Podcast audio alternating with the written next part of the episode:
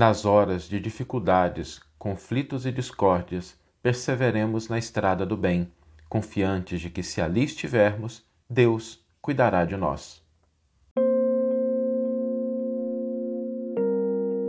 Você está ouvindo o podcast O Evangelho por Emmanuel, um podcast dedicado à interpretação e ao estudo da Boa Nova de Jesus através da contribuição do benfeitor Emmanuel. Hoje nós vamos refletir sobre como agir naqueles momentos em que a situação parecia que estava tudo bem, tudo em harmonia, seja na nossa família, seja num grupo de atividade religiosa, social, seja no trabalho, seja aquelas situações em que a gente se é, envolve com pessoas e que parece que está tudo bem e de repente surge a crise. De repente surge o problema. De repente o clima fecha, de repente começam a ter desentendimentos, discórdias, as pessoas se afastam, ocorre ruptura de relações, surgem críticas, né? aquelas situações que, que ela azeda, como a gente diz às vezes no linguajar popular. Azeda tudo e a gente fica assim, poxa, o que é que eu posso fazer nessas situações? E às vezes, como são situações difíceis, como são situações que realmente é, tiram a gente, tiram o nosso chão, nos ferem, às vezes frustram as nossas expectativas, a gente começa a direcionar o nosso foco para alguns elementos. Às vezes a gente começa a colocar o nosso foco na acusação.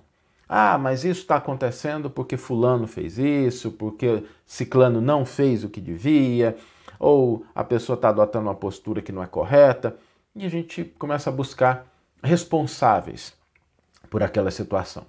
Ou a gente desloca o nosso foco para lamentação. A gente desanima, a gente fica sem energia, a gente fica desanimado, frustrado e a gente começa a não agir, começa a ficar meio ali em letargia, às vezes assustado com o que aconteceu, mas sem, sem ação, né? lamentando aquilo que poderia ter acontecido e não aconteceu, lamentando os problemas que surgiram. Ou a gente fica reclamando, né? fica acusando pessoas, situações, circunstâncias.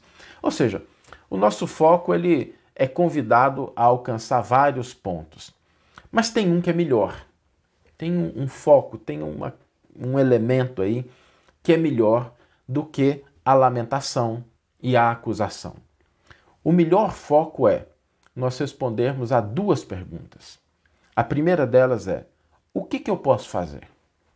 Tá, a situação azedou, a situação complicou, ok. O que, que eu posso fazer? E além dessa, do que eu pessoalmente posso fazer, a gente começa a se perguntar assim: o que pode ser feito? É comigo, com outras pessoas, o que é que dá para fazer? Não só o que eu posso fazer, mas o que outras pessoas também podem fazer para colaborar, para ajudar, para alterar aquele quadro, para que a gente possa seguir adiante. Essa questão das perguntas, a gente já comentou isso algumas vezes aqui nas nossas reflexões, o quanto elas são importantes.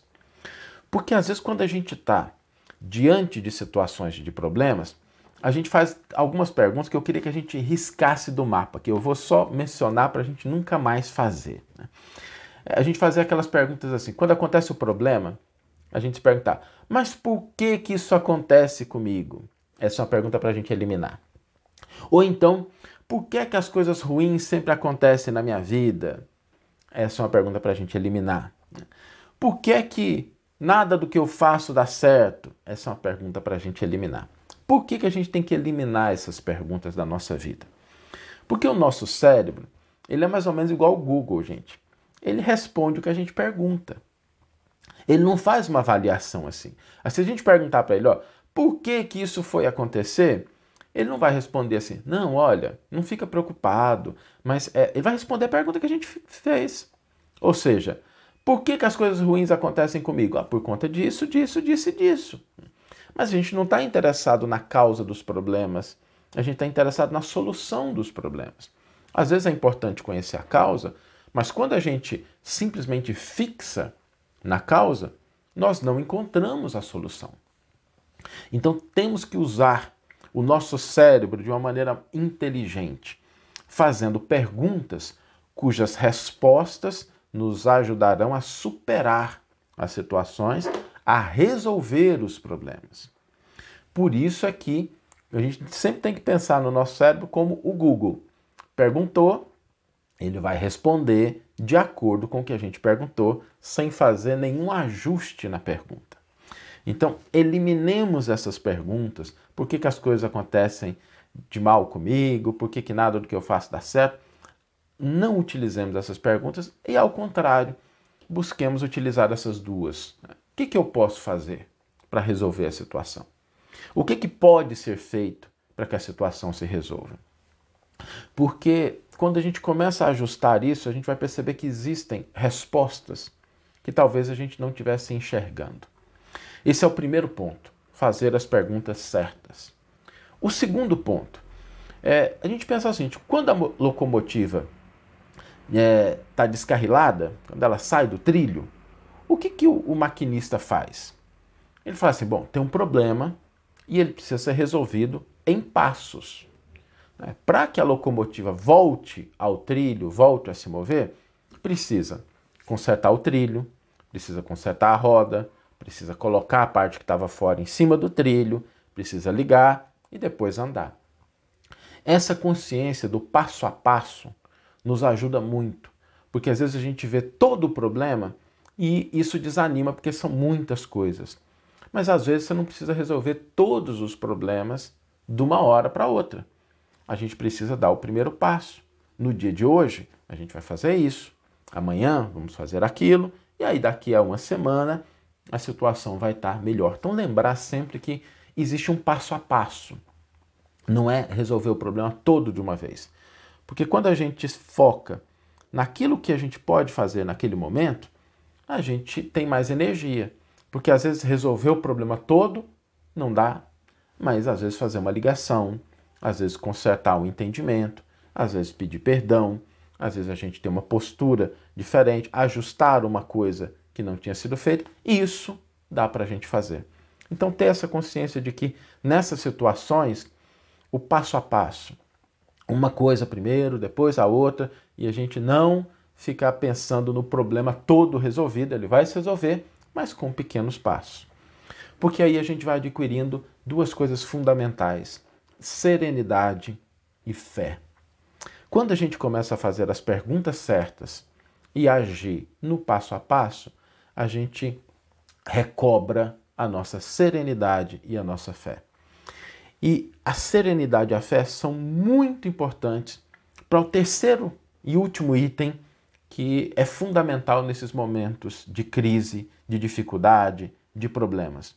A gente entender que se nós estamos agindo na estrada do bem, se nós estamos fazendo a nossa parte, não tenhamos dúvida nenhuma Deus cuida de nós. Se estamos agindo, fazendo o que é possível, fazendo o que a gente dá conta, ajustando, buscando na naquele ponto em que a gente está com dificuldade, naquela situação de crise. Às vezes a situação está complicada, é, é grande a complicação, mas eu estou fazendo a minha parte ali, estou tentando fazer o melhor. Não nos esqueçamos de que Deus cuida de nós. Se nós cuidarmos da nossa parte, Deus estará sempre cuidando da gente. O trabalho, o esforço digno, a perseverança sempre trazem esse cuidado divino para com cada um de nós, para que a gente possa lidar com essas situações pelas quais todos nós ou passamos, ou estamos passando, ou podemos passar um dia, lembrando desses três elementos. Né? Primeiro, fazer as perguntas certas. Depois, a gente lembrar do passo a passo e adquirindo serenidade e fé, lembrarmos de que Deus sempre cuida de nós. Vamos ler agora a íntegra do versículo e do comentário que inspiraram a nossa reflexão. O versículo está no Evangelho de João, capítulo 15, versículo 7, e o comentário está no quarto volume da coleção Evangelho por Emmanuel, que reúne os comentários ao Evangelho de João. O versículo diz o seguinte: Se permanecerdes em mim e as minhas palavras permanecerem em vós, pedireis o que quiserdes e vos acontecerá. E Emmanuel intitula o seu comentário Grupos em Crise. Habitualmente, quando as tarefas de uma equipe consagrada ao serviço do bem parecem devidamente estabilizadas, a crise explode.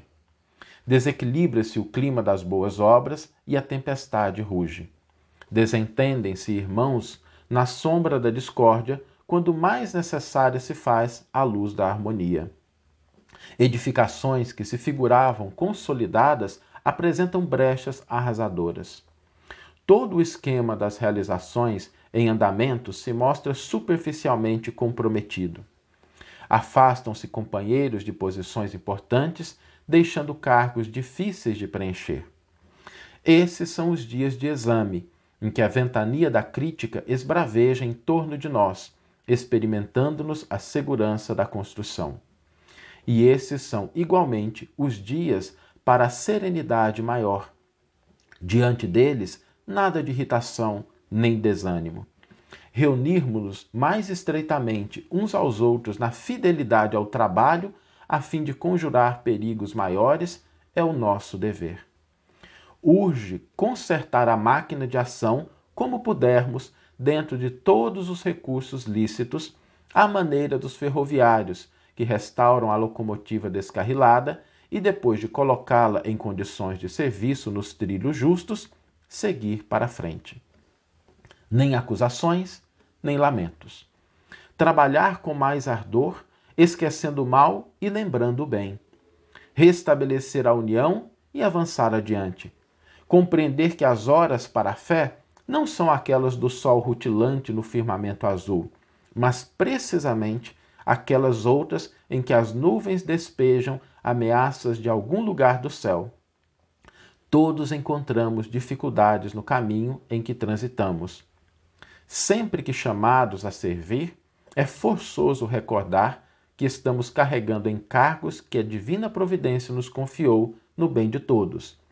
E, cuidando de satisfazer aos desígnios de Deus, sejam quais forem os riscos e tropeços com que sejamos defrontados, estejamos convencidos de que Deus cuidará de nós.